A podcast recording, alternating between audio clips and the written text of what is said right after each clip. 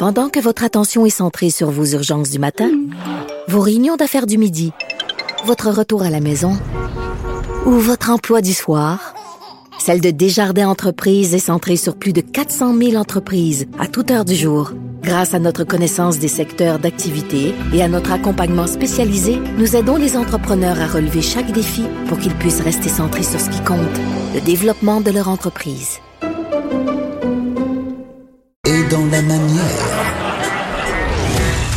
C'est pas de la comédie. C'est politiquement incorrect avec Martineau. Il y a Fred Rio qui se demande pourquoi je tripe sur Pet Shop Boys. Je ne demande pas. joyeux. C'est joyeux, c'est gay. C'est joyeux. Alors, Jean Gosselin, stratège en communication corporative et spécialiste en marketing sportif, qui est avec nous et il se demande qu'est-ce qu'attend le CIO pour annuler ou reporter les Jeux olympiques de Tokyo. Bonjour, Jean Gosselin. Bien bonjour. Bonjour. Alors, ben, heureusement, là, le Canada a pris de l'avance en disant, écoutez, même si vous tenez absolument à, à avoir des Jeux olympiques, nous n'enverrons pas nos athlètes. Oui, et ça, je vous dirais que euh, je trouve que c'est une agréable surprise euh, venant du Comité olympique canadien, euh, parce qu'habituellement, les comités olympiques nationaux sont plutôt prudents avant de confronter le très puissant Comité international, et que le Comité olympique canadien et le Comité paralympique canadien aient eu le courage de prendre mmh. si rapidement une décision aussi claire. ça, c'est surprenant, et il faut saluer le courage que, que ça leur a pris. J'imagine que les discussions facile. Mais quelle, quelle tristesse quand même pour ces athlètes-là qui, qui sont entraînés pendant, pendant 3-4 ans, qui voyaient les Olympiques arriver, qui étaient tout excités, tout ça, et là on dit non, ça va être, écoute, c'est reporté. Si jamais c'est reporté, c'est reporté l'an prochain ou c'est reporté dans 4 ans, est-ce qu'on saute euh, euh, un Olympique au complet? On ne sait pas. Euh, ben, tout, tout est possible à ce moment-ci. Le CIO a annoncé hier qu'il se donnait quatre semaines pour pour euh, évaluer les différents scénarios.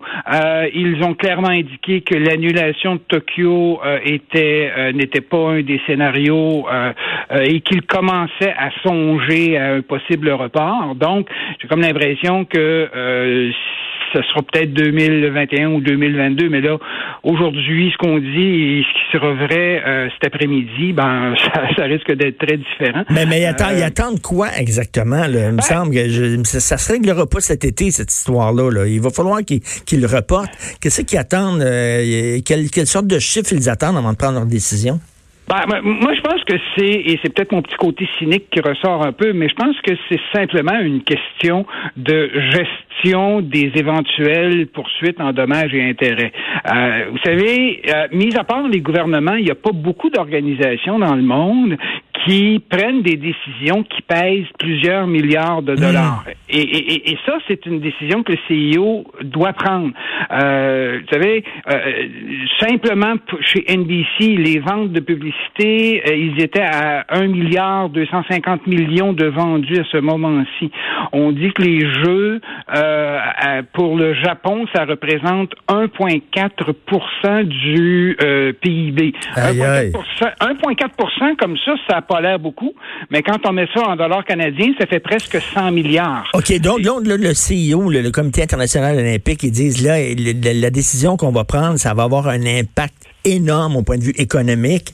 Mais quoi, il pourrait, il pourrait se faire poursuivre? Ben, évidemment, il y a quelqu'un quelque part, ben, pour, le moment, tout le monde se concentre, ou en tout cas, la plupart des gens se concentrent sur, la question de santé publique, puis on, coopère et tout et tout, mais il y a il y a des milliers de contrats pour des milliards de dollars qui vont être en jeu. Et je suis convaincu qu'à un moment donné, quand la poussière va commencer à retomber, il y a, il y a, un comptable et il y a un avocat dans ces compagnies-là qui va se dire oui, mais là, nous, ça nous a coûté X. Comment on fait pour récupérer ça?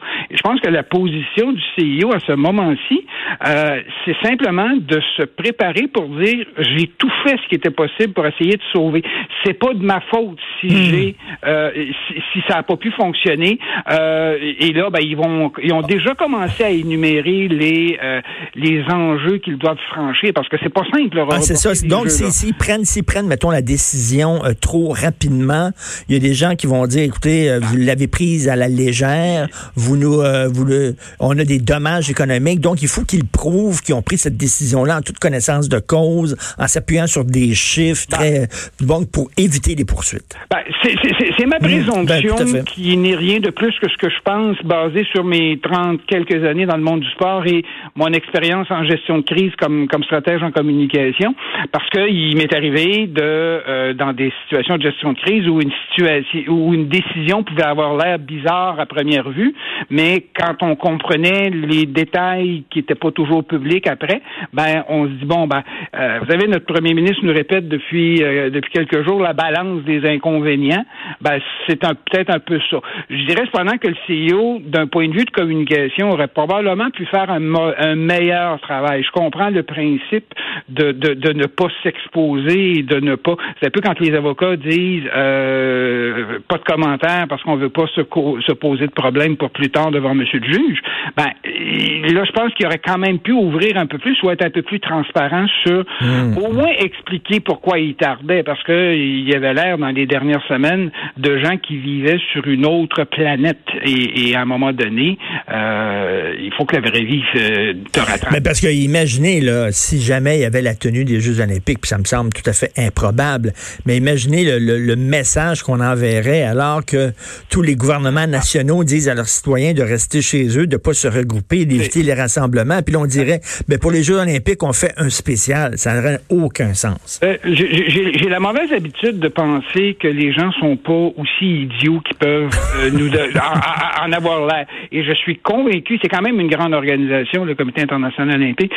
Ces gens-là sont pas complètement déconnectés. Ils ont eu des propos qui avaient l'air déconnectés pour, pour, les raisons euh, que, que, j'ai évoquées un peu plus tôt. Mais euh, je pense qu'il n'y a personne qui pense que les Jeux vont avoir lieu euh, à la date prévue dans un premier temps. Et est-ce que ce sera même cet été? déjà un peu partout, même chez les athlètes qui sont les premières victimes de tout ça, beaucoup, beaucoup, la plupart des témoignages d'athlètes que j'ai entendus, oui, expriment la déception, mais pour la plupart, c'est euh, la santé du monde est plus ben importante que. Donc, euh, le rêve d'une vie, ben encore faut-il avoir une vie pour pouvoir le, le, Tout à fait. et, Jean Gosselin, au-delà de cette crise actuelle-là, il n'y a pas une réflexion en profondeur à faire euh, au, concernant la tenue des Jeux Olympiques quand on voit le coût, quand on voit aussi les déplacements. On est quand même avec des, des, des problèmes climatiques et tout ça. Il va y avoir une réflexion à se faire là, au CEO. Ben, il y, a déjà des réflexions qui sont qui, sont en marche, évidemment, à la vitesse du CIO. Je dirais que je pense que la seule organisation qui marche moins vite, qui fonctionne moins rapidement que le CIO, c'est peut-être le Vatican. Euh, petit commentaire éditorial comme ça en passant. Mais euh, c'est pas une organisation qui évolue rapidement. Il y a énormément d'enjeux et encore aujourd'hui, euh, on, on remplacerait les Jeux olympiques par quoi? Parce que ça reste un moment pour le sport mondial où on a un lieu de rencontre. Euh, les gens de football ont hmm. le Super Bowl, les gens de hockey ont la Coupe cette année. Il y a un moment donné dans un sport. Et là, ben, il y a ce rendez-vous planétaire-là, avec ce que ça peut euh, amener comme, comme difficulté d'un point de vue environnemental, d'un point de vue de coût. Mais encore là, il y a des gens qui y trouvent leur compte. Euh, pour Tokyo, c'était un instrument de relance, c'était un instrument pour la relance de l'économie. Ben, justement, à, Tokyo, est-ce qu'on avait investi beaucoup dans, de, ce qu'on avait créé de, de, nouvelles infrastructures pour recevoir les Jeux olympiques ou on utilisait les infrastructures existantes? J'ai pas tout le détail, mais ils sont nettement plus responsables. Et ça, c'est même à la. Et là-dessus, faut, faut, faut, donner le crédit au CEO quand, euh, quand ils en ont. Ils ont commencé à apprécier le fait qu'on réutilise des installations. Ben Auparavant, on évaluait une candidature en fonction du nombre de nouvelles constructions.